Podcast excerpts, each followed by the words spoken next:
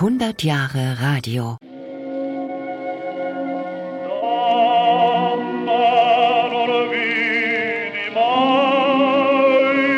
Am Anfang war Caruso. 1907 demonstrieren der Telefunken-Chefredakteur Graf Arco zusammen mit dem Berliner Professor für Elektrotechnik Adolf Slaby dem deutschen Kaiserpaar die neueste Funktechnik. Ich wusste gar nicht, dass Graf Arco so gut singen kann. Hier irrt aber die Gattin von Kaiser Wilhelm II., denn es ist nicht Graf Arco, der singt, sondern Adolf Slaby spielt in einem weit entfernten Raum an der Sendestation eine Caruso-Platte ab.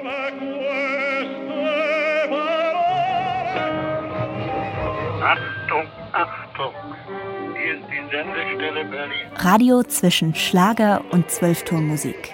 Aus der Reihe Radio macht Geschichte.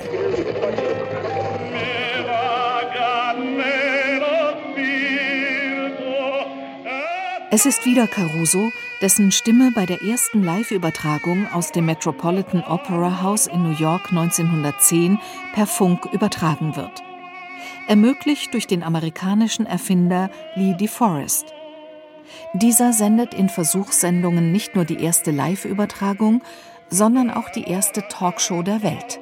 Thema Sollen Frauen wählen dürfen? Die Welt wählt zuerst Caruso.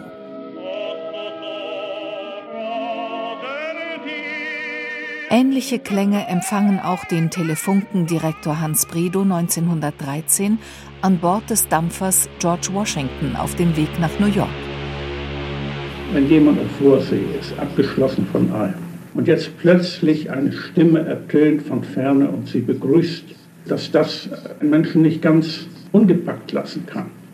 Ich hatte damals den Eindruck, aus dieser Sache muss noch einmal etwas Großes werden.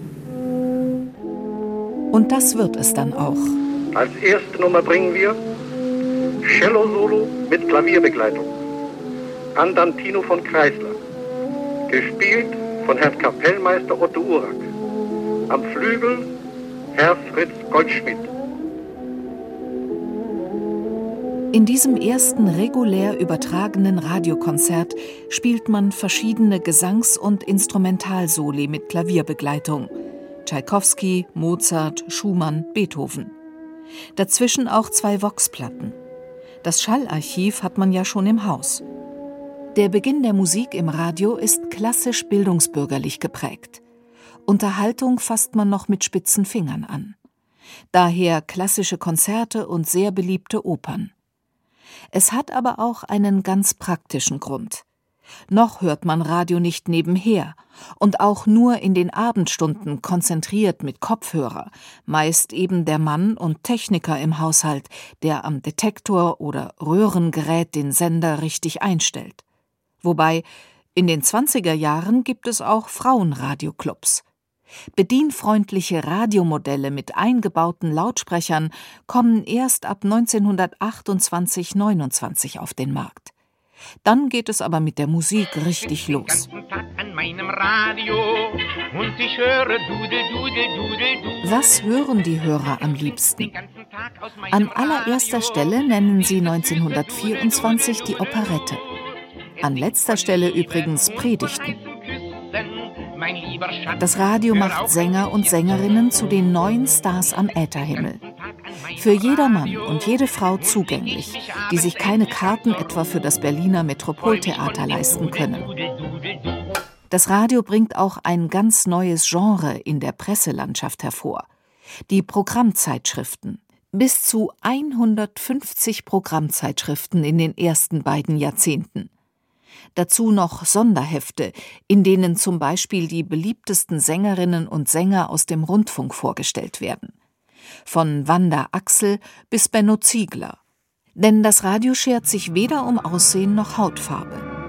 So wird der 1,53 Meter kleine Josef Schmidt zum erklärten Liebling aller Rundfunkhörer.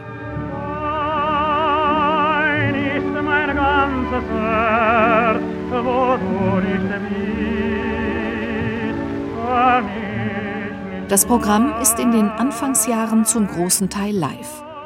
Durch die Verbindung von Musik und der unmittelbaren Höreransprache entsteht eine ganz neue intime Beziehung zwischen Hörern und ihren Lieblingen. Mit einem einzigen Mikrofon aufgenommen in einer Seitenloge. Die Qualität ist in den Anfangsjahren mehr als fragwürdig. Man vermied so viel wie möglich das Klavier, weil es immer entsetzlich klirrte. Man bevorzugte beispielsweise das Cello, weil äh, der gesamte Bereich des Cellos äußerst angenehm für die damaligen Übertragungsmöglichkeiten gewesen ist. Der Dirigent Hermann Scherchen bildet zusammen mit Hans Flesch und Ernst Schön in Frankfurt vielleicht das einflussreichste Trio in der Entwicklung der Radiokunst und Musik. 1924 dirigierte ich zum ersten Mal für den Rundfunk.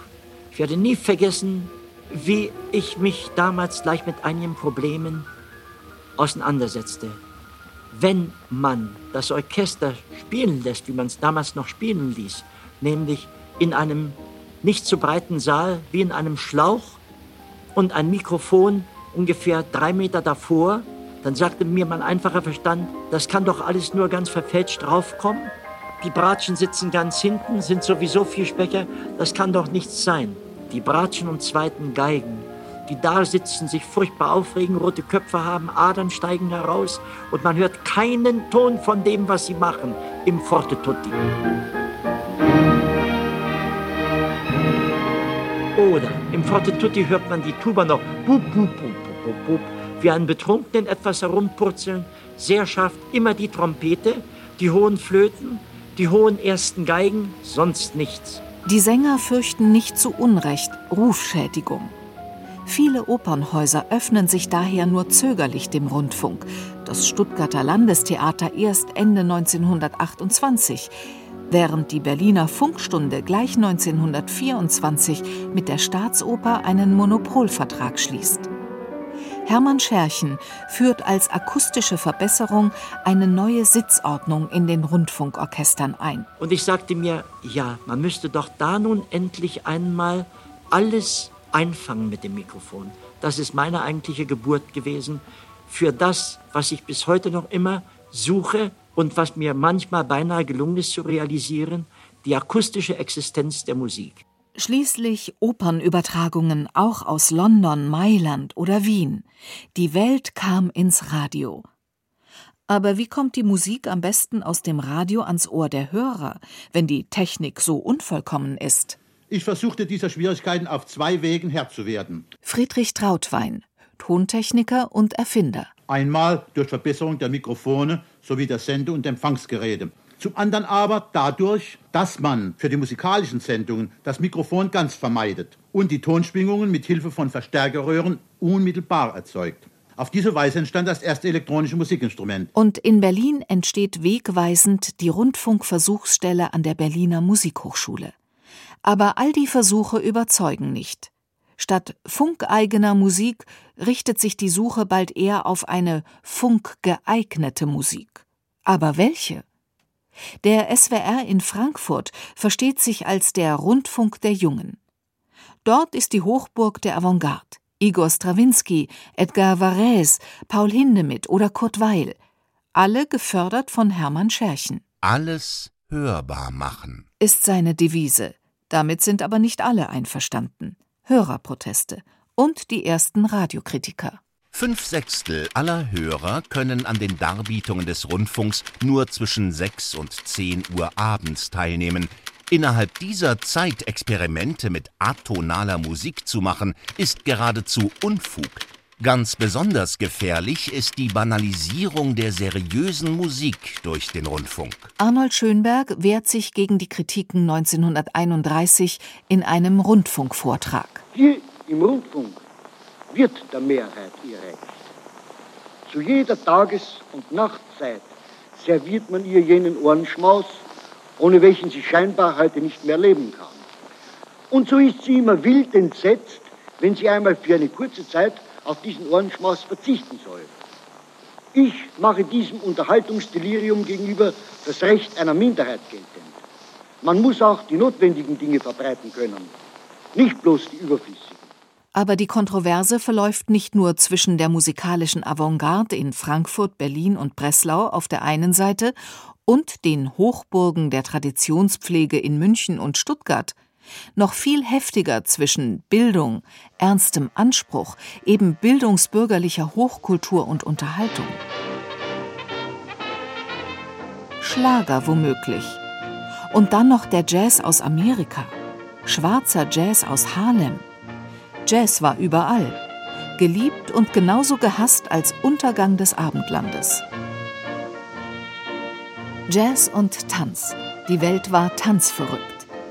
Berlin überträgt live an vier Wochentagen, nachmittags direkt aus dem Hotel Adlon Tanzmusik mit der Starkapelle Marek Weber und aus Berlins mondänsten Tanzstätten, dem Pavillon Mascotte sowie dem Palais de Danse im Metropolpalast, so als würde man heute direkt aus dem Berghain oder dem KitKat Club in Berlin senden. Da werden greulich Gliederverrenkungen in amusischem Hüpfeschritt mit todernstem Gesicht und affektiertem Gespreize der Arme, begleitet von einem barbarischen Höllenspektakel des Jazzbandorchesters exekutiert. Das Jahrhundert der Eilschritte mit keuchendem Atem hat andere Tanzformen erdacht, hässliche, rohe, atemlos hetzende oder von eindeutiger Symbolik des erotisch-sexuellen, der plumpe Foxtrott stampft übers zerrissene Spitzentuch der Königin. Mit dem Jazz und avantgardistischen Radioexperimenten ist nach 1933 Schluss. Aber die technische Entwicklung schreitet voran. Das Tonband wird entwickelt und die Stereophonie. Während 1944 Berlin bombardiert wird, nimmt Herbert von Karajan im Berliner Rundfunk Bruckners achte Sinfonie auf, zum ersten Mal in Stereo. Nach dem Krieg sind diese Aufnahmen spurlos verschwunden. Denn das Haus des Rundfunks wird von der Roten Armee besetzt, befehligt von Major Popov, einem ehemaligen Praktikanten des Reichsrundfunks und als sie 1952 abziehen, nehmen sie alles mit, was sich wegtragen lässt. Mit der Perestroika tauchen diese historischen Aufnahmen dann wieder auf. Leise im Hintergrund kann man darauf sogar die Flak hören. Radio zwischen Schlager und Zwölfturnmusik von Thomas Fitzel für Radio macht Geschichte ein 15-teiliger Podcast von MDR, SWR und RBB in der ARD Audiothek.